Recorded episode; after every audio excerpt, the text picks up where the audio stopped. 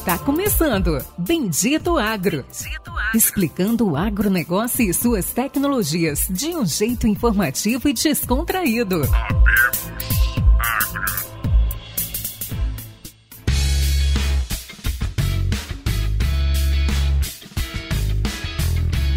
Olá a todos nossos amigos e ouvintes. Está começando agora mais um episódio do Bendito Agro, o seu podcast de conhecimento e inovação sobre o agronegócio brasileiro e de todo o mundo. E hoje, meus amigos, como não poderia deixar de ser mais um episódio especial, a gente vai voltar um pouco às raízes, vamos falar um pouquinho de inovação e do mundo de inovação de aplicativos e de, de como as multinacionais estão reinventando a nossa forma de trabalhar no campo. A gente vai falar com uma empresa que vem se especializando nisso e que, de certa maneira, é um validador e um direcionador desses projetos de inovação. Vamos, de certa maneira, ali passar por alguns pontos de empresas que já apresentamos, já conversamos com eles aqui nesse podcast. E acredito que vai ser aí realmente um episódio muito interessante para todos para entender em que nível estamos e não só que nível estamos, mas quais são os princípios aprendizados e como está ocorrendo hoje o dinheiro, as inovações, os investimentos, os projetos na área da agricultura brasileira. Bom, meus amigos, hoje nós vamos entrevistar o senhor Durval Garcia, 62 anos. Então o cara tem 62 anos aí de inovação. Não, não sei se eu vou conseguir ler tudo que ele já fez. Selecionei aqui só os principais. Mas ele é graduado em Química pela Unicamp, com um MBA executivo pela Universidade de Pittsburgh, especialista em gestão estratégica da inovação tecnológica pela Unicamp, possui mais de 20 anos de experiência como diretor de P&D Inovação na indústria química e hoje ele é diretor de inovação da GAC Brasil. Bom, GAC Brasil é um nome um pouco diferente, então Durval, por favor, se apresente e já fale o que é a GAC Brasil. Bom, tudo bem, Pérez? É um prazer estar aqui com vocês, é, os ouvintes aí da, do Bendito Agro. É um prazer vir aqui compartilhar um pouco do, da nossa experiência. A GAC é uma, uma empresa de consultoria em estratégia de inovação, onde a gente tem quatro pilares de atendimento. A gente trabalha desde a organização da, das empresas, a estruturação da empresa para inovação, como é que ela vai fazer toda a parte de governança, as competências, a liderança, a estrutura interna para inovação. Depois a gente tem um outra, outro pilar de atuação que é a área de gestão da inovação propriamente dita, que é todo o processo de captação de ideias para inovação, seleção de projetos, apoio em método, com metodologias ágeis para o desenvolvimento desses projetos e a comercialização. Depois a gente ainda tem um terceiro pilar onde a gente integra essas empresas ao ecossistema de inovação aberta e um último pilar que e não menos importante, porque trata de dinheiro, né, que é o fomento à inovação, onde a gente apoia as empresas na busca de incentivos fiscais para a inovação, como a lei do bem, ou fi financiamentos reembolsáveis ou não reembolsáveis com, com outras empresas e startups. Então essa é a GSE, ela é uma consultoria francesa, está posicionada no Brasil desde 2014, mais ou menos, ela nasceu como uma empresa é, brasileira e depois foi incorporada pela GAC França, França. E desde então a gente vem atuando no Brasil com uma, uma carteira de mais de 200 clientes que a gente vem apoiando na área de inovação. De forma rápida, somos, esses somos nós. Legal, né? Você faz toda essa gestão. Primeiro, você começou com lei do bem. Explica um pouquinho o que é a lei do bem e aí eu já vou puxar o gancho ali para o que você vem fazendo aí na agricultura brasileira. Bom, a Lei do Bem é uma lei que é uma lei federal que nasceu em 2005, Lei 11.196 de 2005, é, onde essa lei ela promove é, incentivos fiscais ou renúncia fiscal para aquelas empresas que praticam inovação no país. Alguns critérios são importantes para que a empresa se beneficie desses incentivos fiscais. Ela tem que é, ser uma empresa é, registrada é, usa como regime fiscal o lucro real, ou seja, lucro presumido ou simples nacional ou outros é, regimes de, de lucro é, não, não são aceitas pela lei do bem. Ela tem que ter investimentos de, em inovação no Brasil, e, ou seja, mão de obra dedicada para isso, né? Ela não pode ter certidão negativa de débito e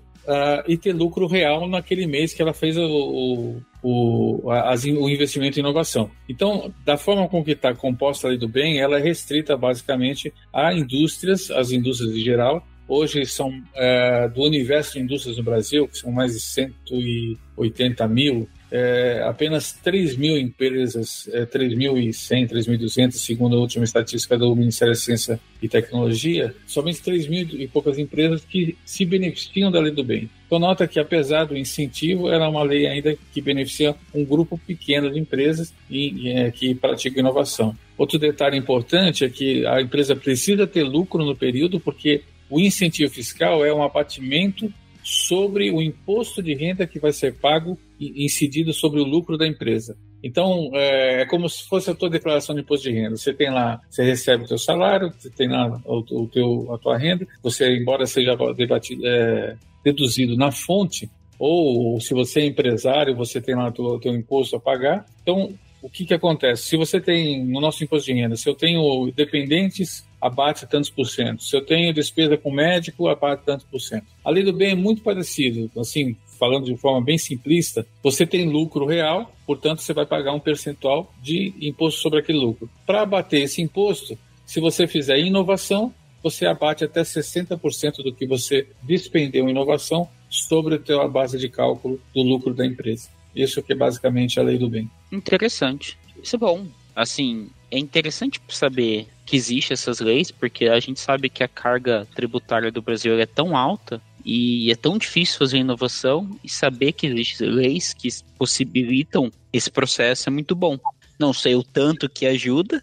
Ah, hoje eu te diria assim que houve renúncia de mais ou menos, é, é, acho que eu não vou me lembrar exatamente o número, mas foram 33 bilhões de renúncia em contrapartida, foram investidos 180 bilhões de reais em inovação nos últimos anos da Lei do Bem. Então, é, é, assim, é uma, é uma política de Estado de sucesso. Embora as empresas sejam pequenas, o volume investido é bastante grande. Ele está em torno hoje de 1,2% do produto interno bruto. Então, é um volume de dinheiro na casa dos bilhões de reais que estão sendo investidos. E a renúncia é, vamos dizer assim, é um quinto do que é investido em inovação. Então, imagina se a gente conseguir aumentar a totalidade de empresa. Então, nós vamos ter muito dinheiro em inovação sendo investido pelo setor privado, o que fomenta a inovação no país, né? Embora a, a, a boa notícia é que, por exemplo, startups, para se beneficiar da lei do bem, basta trabalhar com grandes empresas, porque toda despesa que a empresa vai ter com a startup, ela pode deduzir do seu imposto de renda.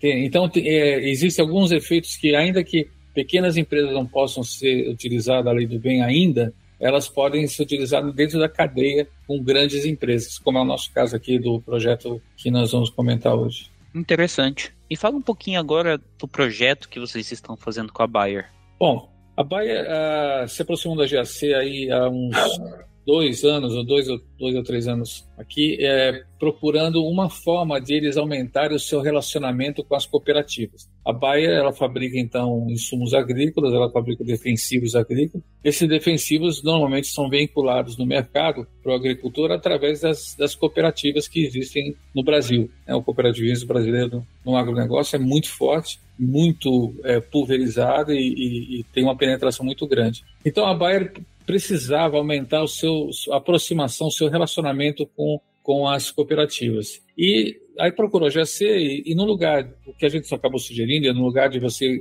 investir aquele dinheiro que normalmente marketing tem, que é promocional para imagem, camisetas, bonés, aquelas coisas que, que se usa para formar a imagem da, da empresa, por que não usar a inovação como esse fator motivador? E aí a Bayer, então, ela acionou o seu sistema de, de cooperativas que estão associadas à Baia, chamadas de inovação, premiando essas empresas. A ideia é de ter dois prêmios de um milhão e meio de reais para as melhores empresas, eh, para os melhores projetos apresentados pelas essas cooperativas é, relacionados à inovação e sustentabilidade. Então fizemos um, todo um processo de chamada de inovação, eu vou dizer aberta entre aspas, porque ela estava é, restrita às cooperativas agrícolas, mas ela acabou fomentando todo o ecossistema, porque os projetos na formatação da chamada fazia com que as, as cooperativas acabassem se relacionando com universidades, com startups, com institutos de, de pesquisa e desenvolvimento para desenvolver os seus projetos. Então, a primeira onda é, foi, foi, foi de sucesso, a gente acabou convocando 77 cooperativas. A Bayer tem mais de 300 cooperativas. A gente acabou selecionando 77 cooperativas. Recebemos 50 projetos 50 ideias de projetos de inovação e sustentabilidade, e desses 50 acabamos selecionando 10, onde a gente trabalhou em conjunto com eles, fazendo a mentoria e a aceleração do projeto, para no final premiarmos dois projetos, e esses dois projetos recebeu cada um um aporte de um milhão e meio de reais para executar esse projeto até a apresentação do protótipo. Então foi um, eu diria assim, um programa, um serviço que a Bayer está prestando, é um grande serviço para o ecossistema de inovação, fomentando a inovação no campo. E hoje me ajuda a entender como funciona todo esse processo, onde que a GAC ela consegue fazer um, qual que é o diferencial da GAC dentro desse processo que a Bayer não consegue fazer? Boa, boa, boa, pergunta. Porque uma coisa é você ter, fazer a chamada, botar num site, convocar, mandar e-mails, e isso é relativamente fácil. Faz, ter o dinheiro e dar o prêmio também é relativamente fácil, embora doloroso, mas é fácil. Mas enfim, fazer isso acontecer é fácil. O problema é como fazer surgir projetos de inovação. Então, a, o diferencial da GAC, o que, que é? É ajudar as cooperativas em todo o processo criativo, entre entender as dores do agricultor, dos seus cooperados, esse, é, dessas dores a gente identificar oportunidades que podem ser resolvidas com inovação, né, inovação tecnológica, e aí ajudá-los a formatar esse projeto para que a Bayer consiga encontrar valor, porque obviamente a Bayer vai investir em projetos que também tragam valor para o seu negócio, né? Então valores que estejam alinhados com as suas estratégias globais, estratégias locais ou regionais, enfim. Então, o, o, nosso papel é ser um grande facilitador entre ajudar as cooperativas a entender as dores, as oportunidades, identificar as oportunidades, formatar o projeto e depois acelerar esse projeto até a entrega final a Bayer. Então, a gente acaba ficando como um, um grande agente facilitador com metodologias, metodologias ágeis, com scouting, com busca de startups que podem ajudar num determinado problema, com a, a localização de, é, de melhores práticas de gestão para poder gerenciar o projeto. Então a gente acaba entrando no, naquela parte que não é o, o core business, mas que sem isso você não consegue fazer a inovação acontecer. E assim, quais são os próximos passos? Me ajuda a entender o que vocês estão buscando fazer hoje. Eu entendi que vocês. Qual que. Assim, beleza, é o core business da inovação, mas vocês estariam quase como uma aceleradora ou como se fosse um filtro o que realmente, assim, imagine eu, Pericles, eu tenho algo, o Bendito Agro seria avaliado, ou quais são, vamos dizer assim, o filtro que vocês fazem hoje para essas empresas? Então, ah, tudo começa, vamos pensar no projeto da Baia, tudo começa assim, a Baia, uma das questões que eles têm lá internamente, que é, é uma das ODS, né, que é o Fome Zero, Comida para Todos, alguma coisa assim. É, né, eu não sei exatamente os termos, mas mais ou menos essa é a, é a mensagem. Então, ela quer melhorar o, a condição de, de, de vida ou de, de, operacionalização do agricultor. Então, por exemplo, esse, um dos projetos que foi premiado na primeira versão foi a busca, a, uma das empresas que acho que até você já entrevistou, a, a Quântico, com o Diego Siqueira, onde eles têm um, um, uma tecnologia que usa propriedades magnéticas do solo para poder escolher o melhor talão, talhão de solo para poder plantar, para que então o agricultor maximize o resultado da sua lavoura. O que, que a gente faz? Né? A gente então cria a chamada, fala, olha, a nossa chamada é assim, estamos buscando uma determinada tecnologia, ou estamos buscando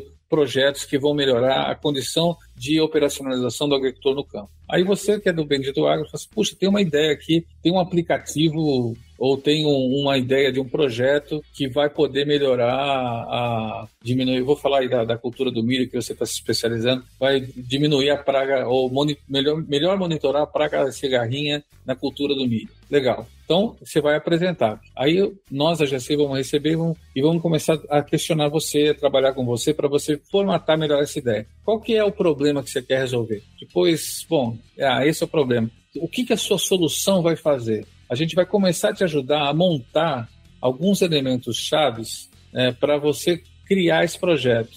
A primeira coisa é essa visão do, do, do, produto, né? Problema e solução a resolver. Porque a adoção de uma solução passa necessariamente pela praticidade da solução. Né? O mercado adota aquilo que atende diretamente à dor. Então, você entendeu a dor, entendeu o problema, é, imaginou a solução, está aqui a primeira perspectiva. Segunda perspectiva importante é: você tem competências suficientes para realizar isso? É o que, que precisa para fazer o que você tem? Ah, eu vou precisar de conhecimento de inteligência artificial. Putz, mas eu do Bendito Agro não tenho. Opa, a GSC pode te ajudar a encontrar quem no Brasil faz esse tipo de coisa e te aproximar para ver se dá match. Legal. Ah, eu preciso também de, da parte de hardware. Ó, oh, precisa de alguém que construa hardware. Olha, temos uh, alguém interno, mas ele precisa de ajuda aqui. Então, nós vamos te ajudar a você mapear o que você precisa. E a terceira coisa importante que é a validação das suas hipóteses. Você pode imaginar que,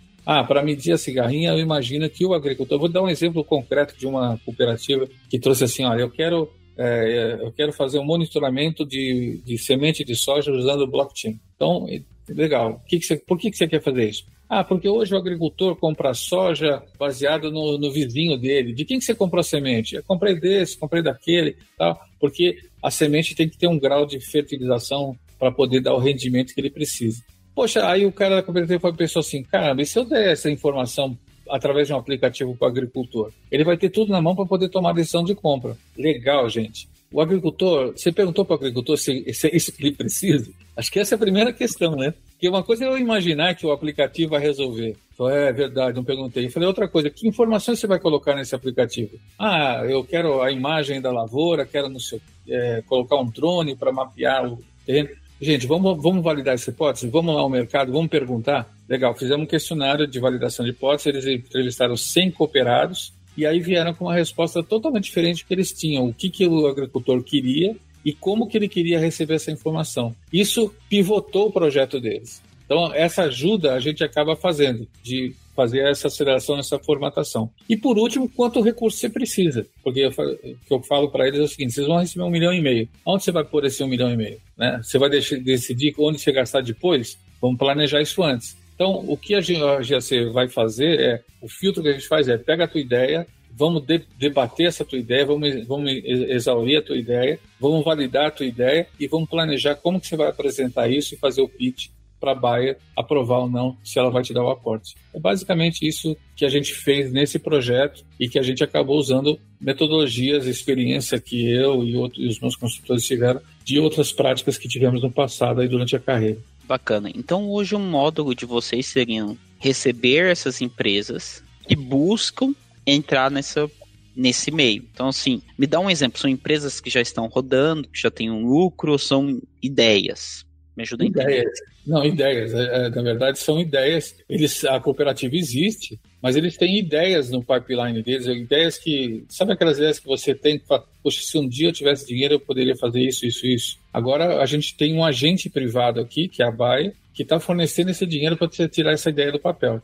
Então vamos trabalhar essa ideia para que a Baia consiga enxergar no teu projeto o valor que você acha que ele tem, para você ganhar esse um milhão e meio para é, tirar essa ideia do papel. Então, são ideias. É, aliás, é uma boa pergunta. Desses 40 e 50 projetos que nós recebemos, a, maior, a, a, gente classifica os projetos por TRL. Não sei quantos o teu público está familiarizado, mas o TRL é, uma, é um grau de classificação da incerteza do projeto. De TRL 1 e 2 é pesquisa básica. TRL 3, 4 e 5 é uma pesquisa aplicada, é uma pesquisa mais validação de conceito.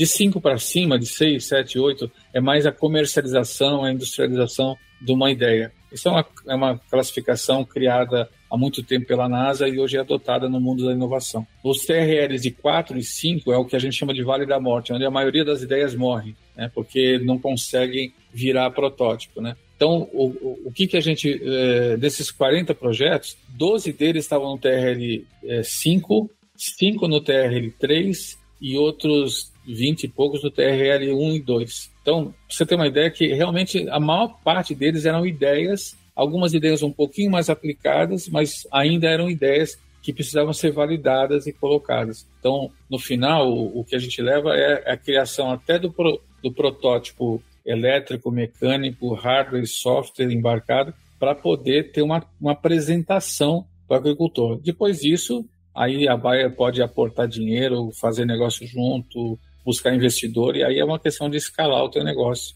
é, para isso acontecer. Para muitas cooperativas é uma, seria uma, uma forma de uma renda extra da cooperativa fornecendo serviços para os seus cooperados.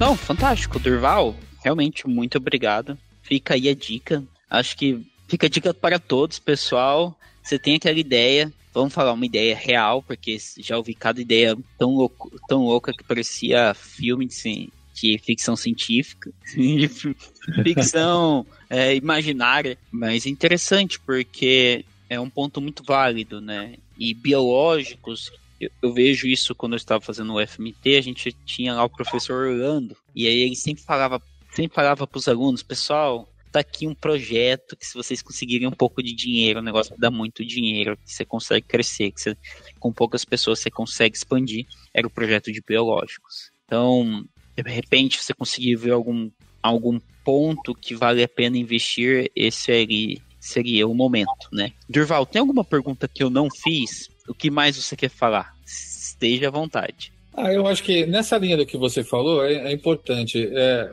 hoje nós vivemos um momento no mercado brasileiro que é, onde o empreendedorismo está né, tá muito favorecido, vamos dizer assim. Mais do que aquele empreendedorismo de sobrevivência, que era, ah, eu perdi meu emprego, vou comprar um carrinho de pipoca e vender pipoca na, na, na praia ou outro lugar. Dá para você hoje, com conhecimento, e eu vejo isso no agronegócio muito forte, porque a Unesp faz muito isso é, no seu campus lá, de, seja de Jabuticabal ou de Ribeirão, é, eles promovem os alunos a pensarem em empreender. E isso tem muita, muito, é, é muito favorecido. A Quântico, que é um, é um exemplo, outra que veio é, participou desse programa, que é a Agroflux, é, também é, é outro exemplo. Existem muitas startups que nasceram apenas de uma ideia. E existem várias linhas de fomento para você botar essa ideia. Um, uma ideia com base tecnológica, base em conhecimento científico, e nem que você falou agora dos biológicos ou outras tantas, primeiro lugar que eu recomendaria vocês procurarem seria a FAPESP. A FAPESP hoje tem um programa que chama Programa PIP,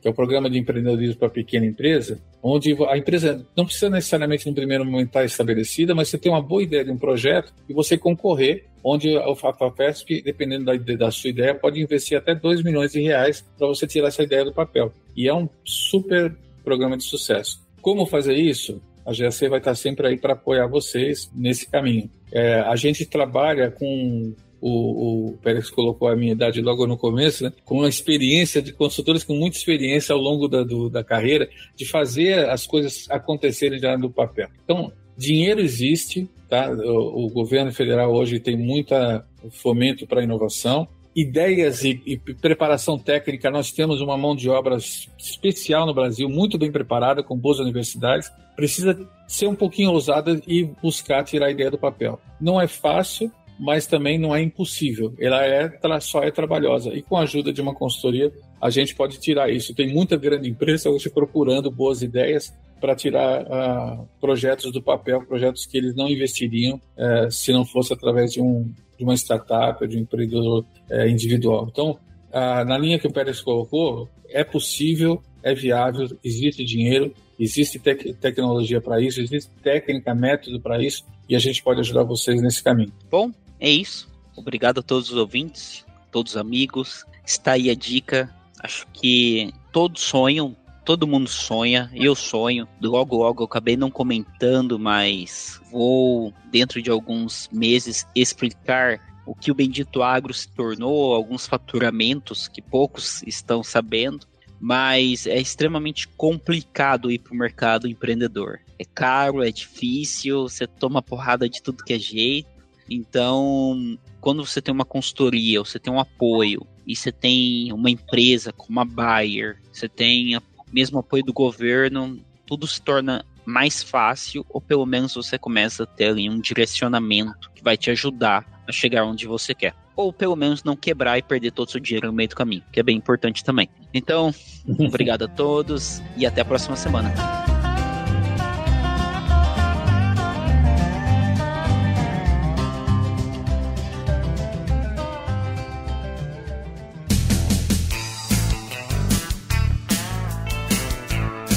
Você ouviu Bendito Agro. Acompanhe o nosso programa nos principais aplicativos de podcasts e fique por dentro das tecnologias envolvendo o agronegócio.